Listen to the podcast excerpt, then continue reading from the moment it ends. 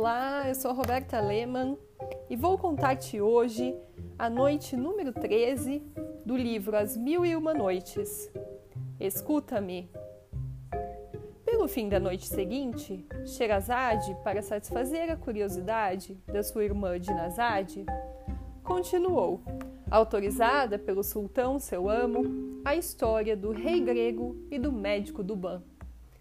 O rei grego, prosseguiu o pescador, não se contentou em receber o médico à sua mesa. Quando o dia chegou ao fim e ele iria despedir a assembleia, mandou que lhe pusessem uma veste luxuosa, semelhante à usada pelos cortesãos na sua presença. Além disso, deu-lhe dois mil sequins. No dia seguinte, nos outros, não cessou de lhe manifestar toda a sua gratidão. Enfim, o rei crendo nunca poder reconhecer as obrigações devidas a tão hábil médico, cobrindo-o diariamente de novos benefícios. Ora, tinha esse rei um grão-vizir avarento, invejoso, naturalmente capaz de toda espécie de crimes, e que só a muito custo pudera ver os presentes feitos ao médico, cujo mérito, aliás, começava a ofuscá-lo resolveu, pois, matá-lo.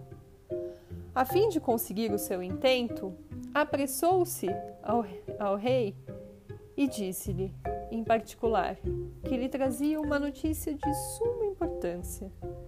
Tendo-lhe o rei perguntado de que se tratava, respondeu: Senhor, é bem perigoso para um monarca depositar confiança num homem cuja fidelidade não foi devidamente experimentada. Cumulando de benefícios o médico do Ban, demonstrando-lhe todo o apreço que lhe demonstrais, não sabeis que é um traidor que penetrou nessa corte para vos assassinar. Quem vos deu a informação que me estáis transmitindo? perguntou o rei. Lembrai-vos de que é a mim que falais e que dizeis algo que não darei crédito tão levianamente. Senhor, respondeu o vizir, Estou plenamente certo de que tenho a honra de vos transmitir. Não repouseis em tão perigosa confiança. Se estáis dormindo, acordai, pois repito, o médico do Ban não partiu do fundo da Grécia, seu país, não veio à vossa corte, senão para executar o horrível plano do qual vos falei. Não, não, vizir, interrompeu o rei. Esse homem que tratais de pérfido e traidor é o mais virtuoso e melhor de todos os homens. Não há no mundo quem eu mais estime. Sabeis com que remédio, ou melhor, com que milagre ele me curou? Se pretendia tirar minha vida, por que me salvou? Bastava-lhe deixar-me nas mãos da doença, da qual eu não poderia escapar. Cessai, portanto, de querer impor-me injustas suspeitas. em lugar de as ouvir, advirto-vos de que a partir de hoje destino a esse ilustre médico, por toda a vida, uma pensão de mil sequins por mês, ainda com que ele dividisse as minhas riquezas e os meus próprios estados, não conseguiria pagar o que ele fez por mim. Estou percebendo a verdade. O seu prestígio excita vossa inveja. Não creias, porém, que me deixe injustamente prevenir contra ele.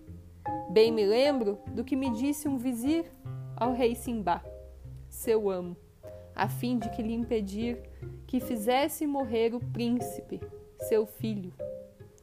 Mas, senhor, acrescentou Sherazade, o dia que desponta impede-me de prosseguir.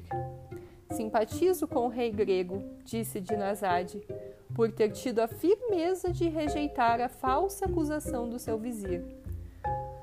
Embora hoje louves a firmeza desse nobre, respondeu Sherazade, condenarás amanhã a sua fraqueza. Se o sultão concordar com que eu termine essa história. Shahriar, curioso em saber qual seria a fraqueza do rei grego, mais uma vez adiou a morte da sultana.